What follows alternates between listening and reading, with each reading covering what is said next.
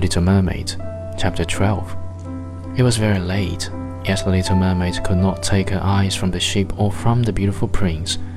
The colorless lanterns had been extinguished, no more rockets rose in the air, and the cannon had ceased firing. But the sea became restless, and a moaning, grumbling sound could be heard beneath the waves. Still, the little mermaid remained by the cabin window, rocking up and down on the water, so that she could look within. After a while, the sails were quickly set, and the ship went on her way. But soon the waves rose higher, heavy clouds darkened the sky, and lightning appeared in the distance. A dreadful storm was approaching.